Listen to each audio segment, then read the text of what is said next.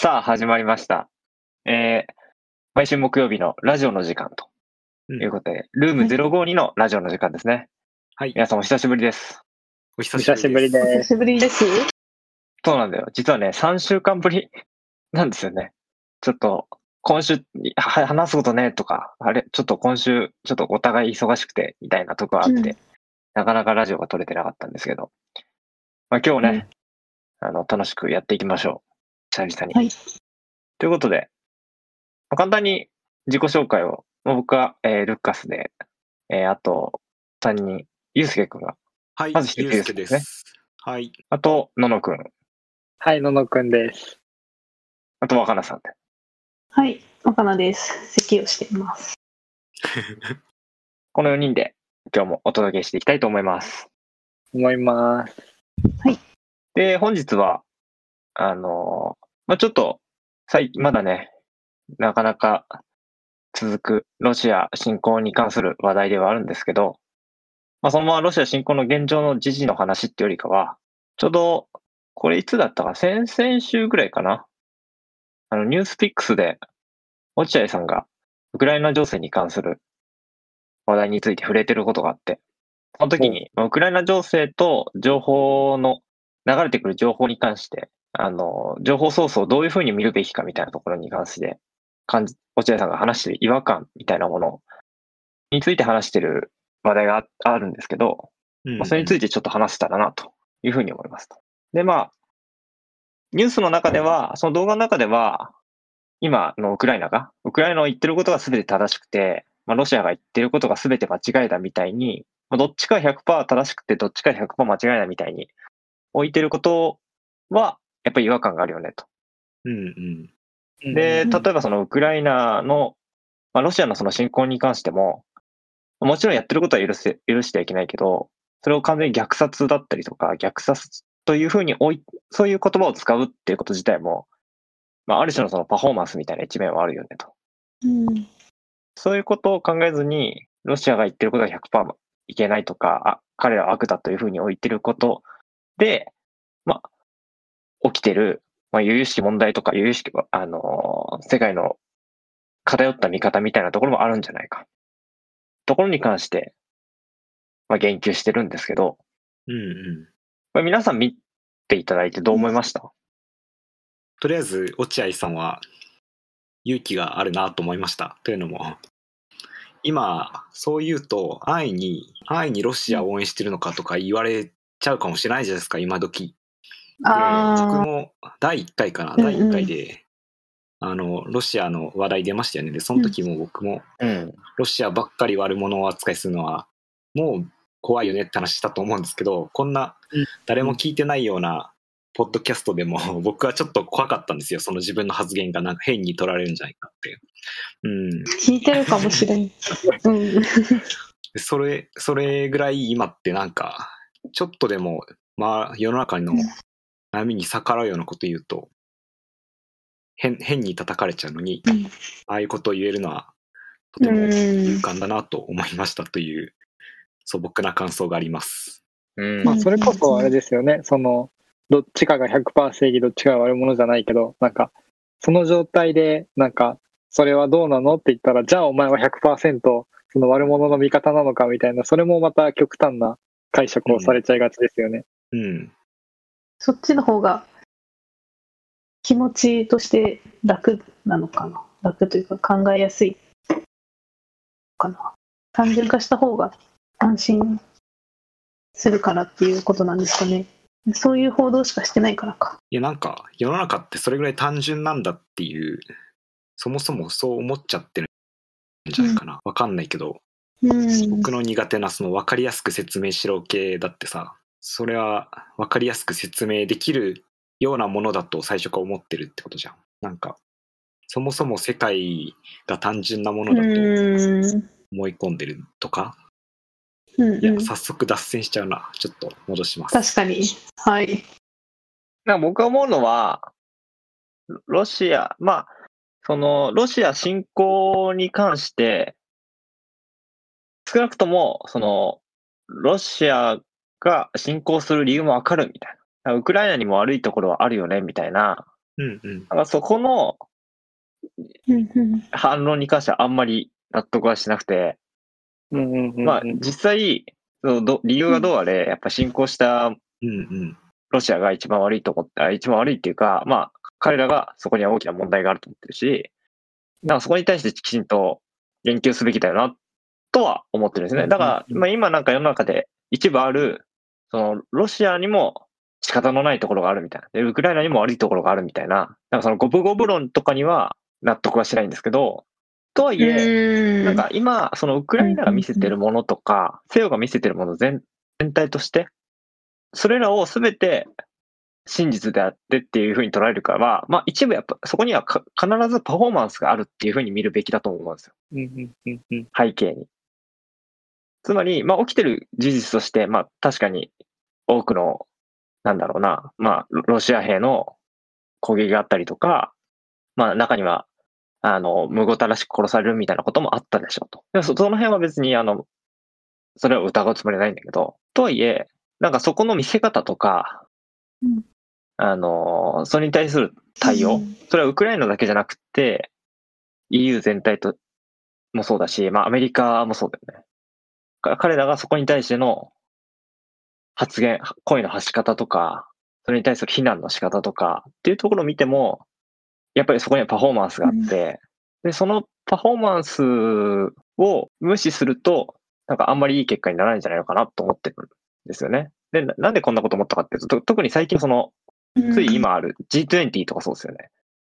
僕は、なんか G20 で、ロシアが話し始めたときに、まあ G20 ロシアも出席してますけど、ロシアが話し始めたときに、あの、欧米の各国は退席してるんですよね。っていうニュースがあって、彼ら、ロシアが発言し始めたときに退席すると。うん。で、彼らとしてはまあうん。ロシアを認めないからこそ、その場にいないっていうことで、戦争反対を示していると。うん。いう体なんですけど、うんうん。とはいえ、なんかそれは、やっぱりパフォーマンスであって、問題解決にはなってないと思ってるんですよね、僕からすると。もちろんロシアが従うことに対しては、いいと思わないですけど、いいとも全然思ってないですけど、かといって、じゃあそこで話し合いの場を立ち、そこから去るっていうことが、なんか単純なせその世界に向けたパフォーマンスの表明でしかなくて、結局な、あの、分断を加速させるだけで、何も問題解決になってないと。で、この結果、じゃあ今、もしロシアが完全に孤立して、彼の、彼の話を誰も聞かないというパフォーマンスを取ったとしたら、その時に本当に怖いのは、ロシアの報復であり、うん。むしろ世界大戦になってななるわけですよね。うん。で、なんかそそういう対極的なことを無視して、なんかそこのパフォーマンスで走るっていう、してるんじゃないかなっていうふうに僕には見えていて、うん。だからそれもどうなのかな。彼彼のそのうん振る舞い方？に関しても、なんかあんまり違和感を感じるというか、良くないんじゃないかなと思ってるって感じですね。すごいちょっとざっくりになりましたけど、そんなことを思ってます。うん。うん。ちょっとそのニュース知らなかったんであれなんですけど、パフォーマンスと、なんか最初は意思表示みたいな感じだったと思うんですよね。なんかそこの境目というか、意思表示をするんだったら別にじゃあ、その場で言えばいいじゃないかってことか。うん。だから退席するっていう判断が、まさになんかその G- G20 にロシアやるべきではないからこそ、なんかロロシアは悪であるっていう風な見せ方を全世界に主張しているような感じがして、うんで、その結果を生むのは、結局彼らの孤立だったりとか分断でしかないから、そのず正義と悪を置いちゃうとね、そこに。うんうん。で、彼らは自分のやってることを正しいと書けじゃん。その退席してる人たちうも。ん。そそのやり方はな何の解決につながんないよなって、個人には、個人的には思うんだよね。うん。あの、ナイラ証言ってあるじゃないですか。あの、雑な知識で適当に説明しますけど、1990年かな、に、うん。適当じゃないじそれは調べた、それは調べた。ゃん。うん。内外証券。ナイラ証言調べてください、皆さんぜひ。はい1990年に、イラク、イラクがクウェートって国に攻め込んでた時に、うん。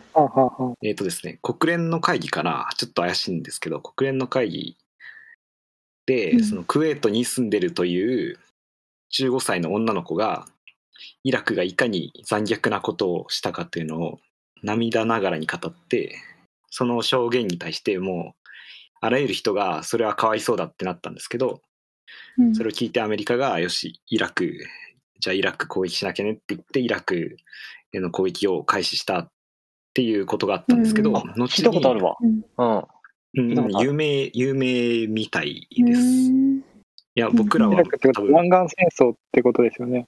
そうそうそう、湾岸戦争。湾岸戦争のきっかけになったのかな。僕らは多分みんな生まれてないので、うんうん。多分どっかで話聞いたとかだと思いますけど、結構有名になったみたいで、あれどこまで話したっけ？あれ、えっと、今、湾岸戦争に突入したって話です。今。うんうん、で有名になったのはその後にその証言があの偽造だったというかフェイクだったっていうのがバレたんです。バレたっていうか暴露されたうんです、ん。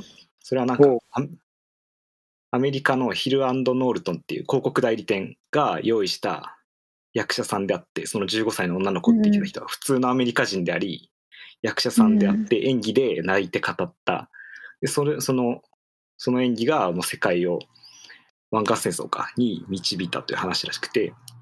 じゃあ、ほぼ嘘だったってことですか？いやもう完全に嘘だった。まあまあ。っあ、うん。そうなんだ。てことらしくて。でまさにそのパフォーマンスじゃないですか、でパフォーマンスうにん。踊らされて戦争を始めちゃったりし、まあ、せ少なくとも戦争に関わった事例であってでそれ以来、うん。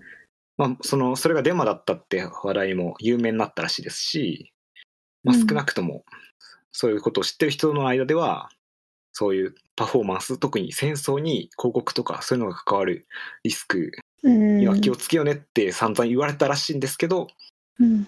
まあでもこのありさまだとちょっと話長くなっちゃいましたけど結局変わってないなというのも思い出しました。うんう。ん。なるほど。なんかあれですね。なんか十字軍の戦争みたいというか、なんか大義名分を作って、うん。これは聖戦だみたいな感じで神聖なる戦いだから、うん、別にあの相手をあのコテンパンにしたいんじゃなくって、いや別に僕たちはそんなことしたいわけじゃないんだけど、相手がこんなひどいことしてるんだから、やるしかねえよなみたいな、なんかそれこそ戦争できないからじゃあこういうことにしとこうみたいな感じですね。なんかまさに今、今と一緒というか、うん。まあでも、あの、決してあれだもんね、ウクライナがやってることが完全にナイラ証言と同じだよねっていうことを言ってるわけじゃないあ、もちろんもちろんもちろん。でうん、あくま、ただし、やっぱりそこには、まあ、間違いなくウクライナとしても、どうどういうふうに動くと、より他の国が動くかとか、あとは、ウクライナに限らず、各国、欧米の国にしても、どういうふうに動くことが、まあ、国の信頼だったりとか、まあ、EU 全体の信頼とか、あの、全世界、世界的な信頼を得られるか、より協力を得られるかっていうところを考えて行動している。その中で行動をどういうふうに演出するかっていうところは間違いなくあるというふうには見るべきだと。うんうん、そうですそうです。それが言いたかった。うん。